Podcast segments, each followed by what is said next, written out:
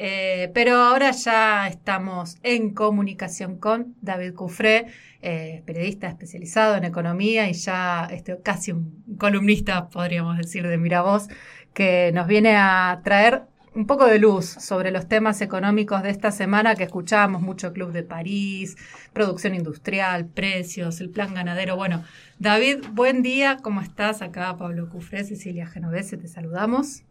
Hola Ceci, ¿qué tal? ¿Cómo estás? Hola Pablo. Hola David, ¿cómo te va? Bueno, te queríamos justamente... Eh, ah, estamos con, con, un cachito de delay, así que vamos ahí de a poco con las preguntas.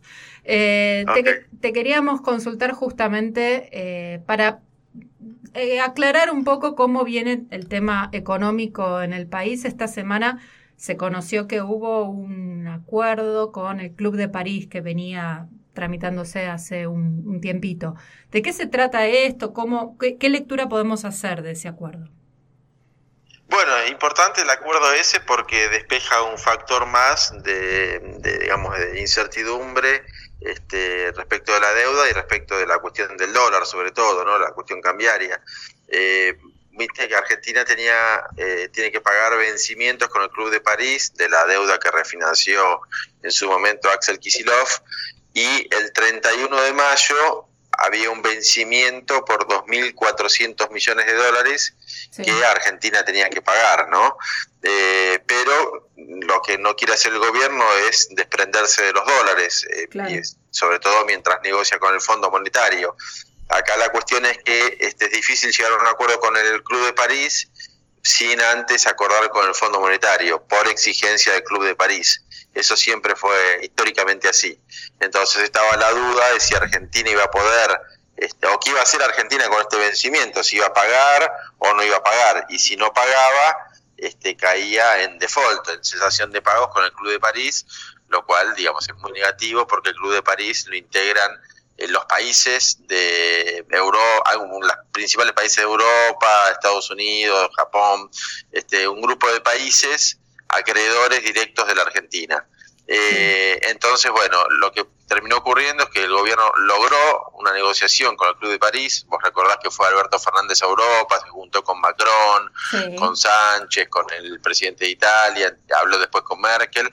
Bueno, y esa negociación lo que consiguió es que este vencimiento de 2.400 millones de dólares, en lugar de afrontarlo, se van a pagar solo 430 millones ahora a cuenta de esos 2.400. En realidad, desde julio, desde el mes que viene y hasta marzo del 2022, se van a pagar estos 430 millones de dólares. Y el resto, bueno, se refinanciará más adelante.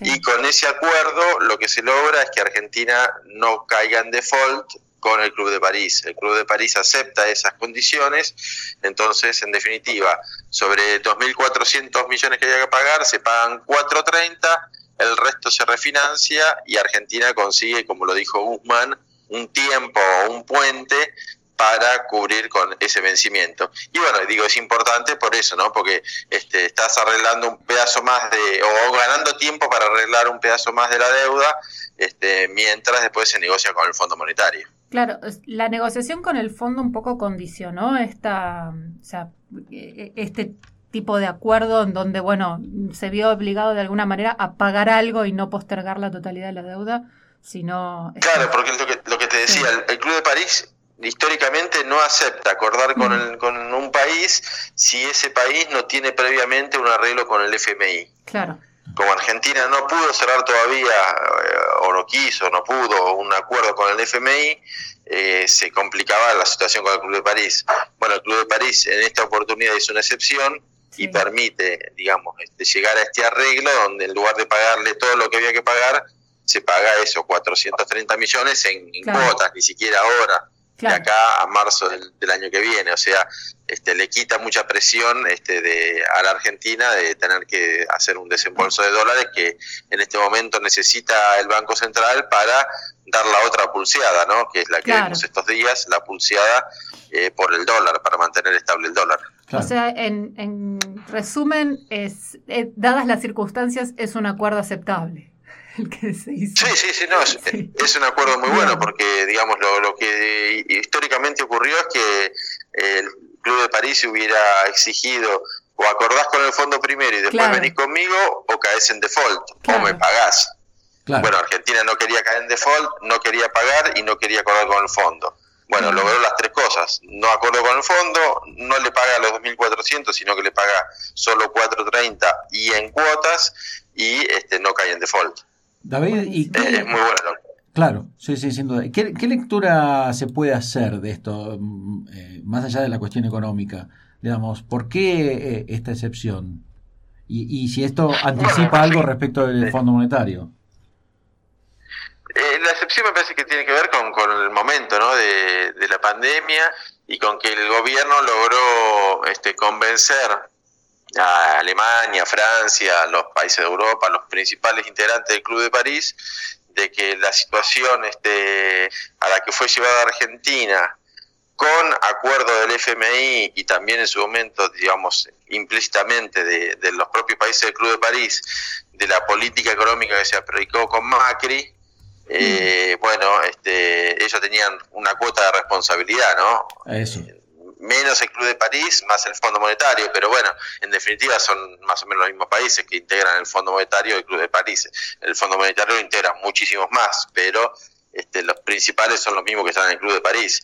Y bueno, me parece que hay un reconocimiento de que eh, cuando ellos le dieron eh, créditos sobre el Fondo Monetario a la Argentina y avalaron la política económica de Macri, que como lo hablamos tantas veces acá en el programa, este, habilitaba la fuga de capitales y el endeudamiento, y bueno, este, y, en su momento Alberto Fernández y el, Frente de Todos este, cuestionaba esos eh, acuerdos con, con, el FMI, la toma de deuda y la fuga de capitales. Entonces, ahora va Alberto Fernández y le dice, vieron, les dije que, que lo que estaba haciendo estaba mal, Macri y que iba a llevar al país a una situación de colapso.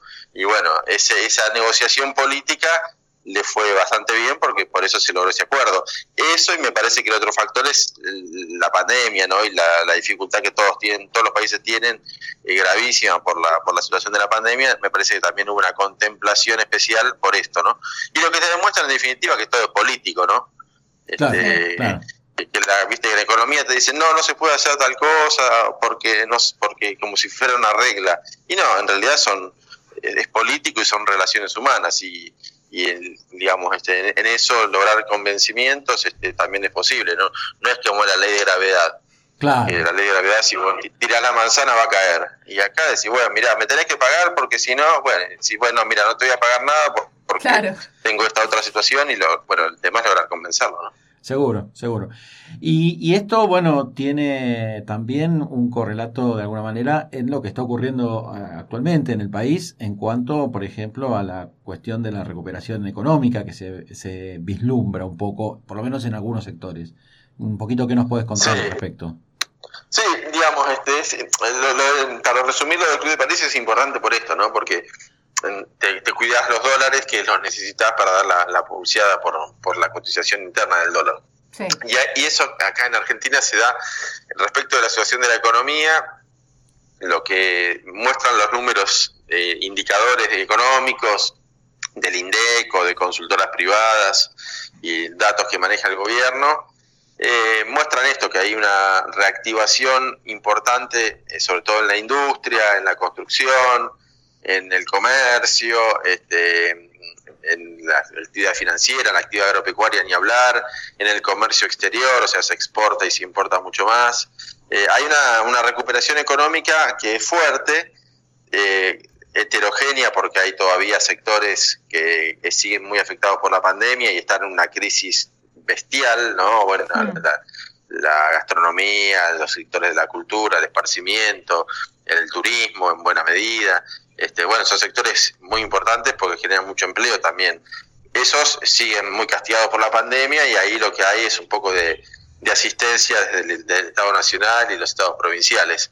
Y todavía la están atravesando. Pero a pesar de eso, de esa situación, lo que se ve es que la política económica eh, ha logrado este, generar eh, un marco para que los otros sectores, que también son muy importantes, la industria del comercio y la construcción, básicamente, que es este, el 70% de la economía, más o menos, y bueno, y el agro por, por la cuestión de los precios internacionales y demás, estén atravesando una recuperación fuerte en comparación, primero, con el año pasado, que fue un año desastroso por la pandemia, pero también en comparación con 2019, que fue un año desastroso con Macri, ¿no? Pero bueno, o sea, la industria hoy está 5%, 5,1 es el dato, por ciento arriba de los niveles de 2019. O sea, no ya solo arriba del 2020, sino que está la industria mejor en niveles de producción respecto del último año del gobierno de Macri y se, se aprecia eso, ¿no? Este, por ejemplo, indicadores de, importación de maquinarias y, e, insumos industriales este, están aumentando muy fuerte este, y esos son señales de que, de que la recuperación económica se da. ¿Y, ¿Y por qué se produce esa recuperación? Y bueno, también porque hay políticas que la promueven empezando por el control de las importaciones, eh, generando crédito para para la producción, crédito subsidiado, o sea, hay, política industrial este, que se nota que da resultados, ¿no? Claro, sin duda. Y vos bien decías antes, esto no es una cuestión de una, no es una ley física que se cumple o no, sí o sí. Eh, y en ese sentido, eh, las disputas también se dan hacia adentro en cuanto, por ejemplo, a lo que está ocurriendo con el famoso plan ganadero, que bueno, lanzó el gobierno, que hubo negociaciones, hay sigue habiendo resistencias de muchas organizaciones eh, productores y exportadores, este, ah, pero bueno, es una, una cuestión que se sigue trabajando, ¿no? Es una pelea que, que, es difícil y porque digamos cada los empresarios del campo defienden sus intereses y el gobierno tiene que este, pensar también en los intereses generales, ¿no? Porque lo que se ve en el tema de la carne es que hay un aumento en los precios en el último año en torno al 80% en promedio con algunos casos como el asado que está en 95% de aumento, 95% de aumento, Con, es el doble de la inflación. Entonces, si hay un producto que está aumentando de precios tanto y un producto tan sensible en la mesa de los argentinos como la carne, si el gobierno no interviene, en la práctica convalida que esa situación continúe, afectando los intereses eh, de este, los sectores populares, que son los que no pueden comprar la carne. Entonces por eso el gobierno interviene. E, ese es el punto de inicio. Si el gobierno no interviene, lo que va a seguir pasando es, lo, lo que hubiera pasado es lo que venía pasando, que es que aumentan muy fuerte las exportaciones de carne, porque hay una demanda muy fuerte de China en este momento, y también los precios internacionales están altos y entonces aumentan las exportaciones y queda menos carne para el mercado local y aumentan los precios en el mercado local. Eso es lo que pasó el último año. Las exportaciones eh, en este momento de carne son récord histórico, representan del total de producción el 30% hoy se exporta. En 2015 se exportaba el 7% de la producción. Oh. ¿Se entiende? Ah, bueno, eso, es, ese crecimiento, esos 23 puntos de crecimiento de las exportaciones, es lo que hace que haya menos oferta para el mercado interno y junto con esto, como lo que marca los precios es ese precio de exportación, eh, aumentan también los valores para los consumidores argentinos. Entonces, si el gobierno no, no intervenía lo que iba a pasar es que en lugar de exportar el 30% de la producción, se iba a exportar el 40 o el 50, porque la demanda externa está, o sea, te, están comprando. Entonces se iba a exportar el 40, el 50 y acá eh, los precios iban a seguir subiendo y la gente iba a comprar cada vez menos carne. El consumo interno está en el mínimo en 100 años. Entonces, este esos son los, los elementos que hay que resolver. El consumo el más bajo en 100 años, las exportaciones récord, los precios que se disparan. Y bueno, frente a toda esa situación, lo que, digamos, decidió políticamente el gobierno es que tenía que intervenir. Esa intervención lo que busca es, este, bueno, decir, bueno, vamos a exportar pero menos, el 50% de lo que se venía exportando en 2020. Eh, se va a trabajar mucho para sacar eh, exportadores truchos que no estaban liquidando las divisas y demás. Y vamos a garantizar más abastecimiento al mercado interno, con lo cual si aumenta la oferta, debería este, por lo menos contenerse los aumentos de precios. Esa es la intervención. Ahora, del otro lado, los ganaderos y los frigoríficos te dicen, yo tenía un negocio que iba viento en popa, me estaba llenando de dólares y de plata y vendía cada vez más, y vos venís y me lo afectás. Entonces me enojo y reacciono, y eso, digamos, desde el interés económico.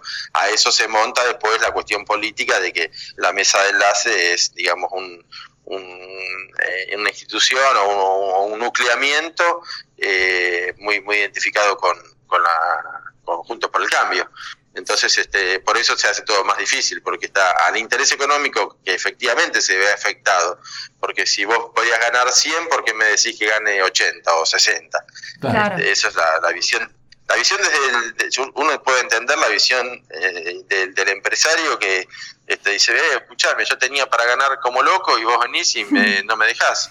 Claro, lo que pasa es que si eh, la consecuencia de que ellos ganaran como locos, que el resto del país no coma carne el consumo de carne sea el más bajo en 100 años. Por eso interviene el gobierno, para equilibrar un poco. Dice, bueno, seguí exportando, pero no tanto, mantenerme el mercado interno.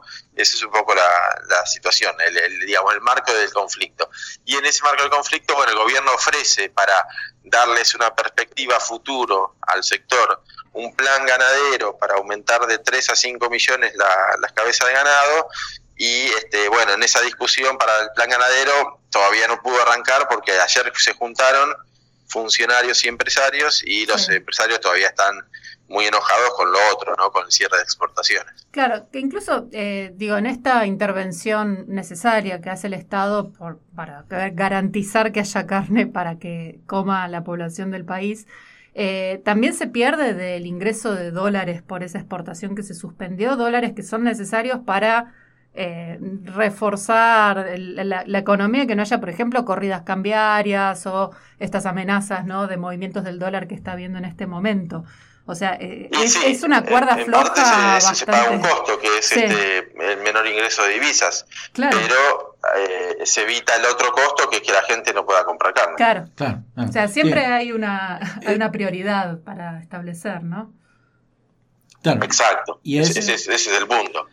Cuando hablamos... por eso, ahí, se ven bien claras las diferencias de los modelos entre el gobierno anterior y, y este, el, modelo gobierno anterior, que está más identificado con los empresarios del campo, el del gobierno de Macri y junto por el cambio, te dice, bueno, exportemos todo, nos llenamos de plata, nos llenamos de plata los, ellos, se llenan también, el país también, pero este pero sobre todo ellos y, y el, la víctima de toda esa situación es la, los consumidores, los argentinos, que no pueden comprar la carne. Sí, el modelo ese implica este, muy mala distribución de, la, de los ingresos, de, la, de las ganancias y, y la, a cambio distribución de, de la pobreza.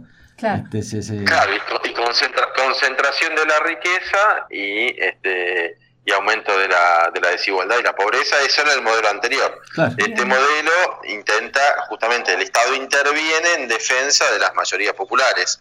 Si no, haría la vista gorda, miraría para otro lado y dejaría que se siga exportando y, como decía Cecilia, que entren los dólares y el Banco Central se fortalece. Y, este, pero bueno, sería a costa de que la gente lo que viene pasando, que la gente, de, hecho es lo que pasó, el gobierno en el último año no intervino y es la consecuencia de esa no intervención del gobierno esto que ha pasado. Claro, Está, está clarísimo. Eh, eh, como siempre decimos, ¿viste? todo tiene que ver con todo, desde lo, desde lo externo y desde lo interno, siempre se están jugando este, cuestiones similares y la intervención, la, la, imprescindible participación del Estado, presencia del Estado para regular estas cuestiones que no son fáciles definitivamente, ni en el flanco interno ni en el externo. Así que este, muy interesante. Bueno, David, Muchísimas gracias por, por ponerlo tan claro como siempre. Bueno, me alegro mucho. Un abrazo y, saludos para todos. Que tengas lindo día. Gracias. Chao, chao. Chao, chao.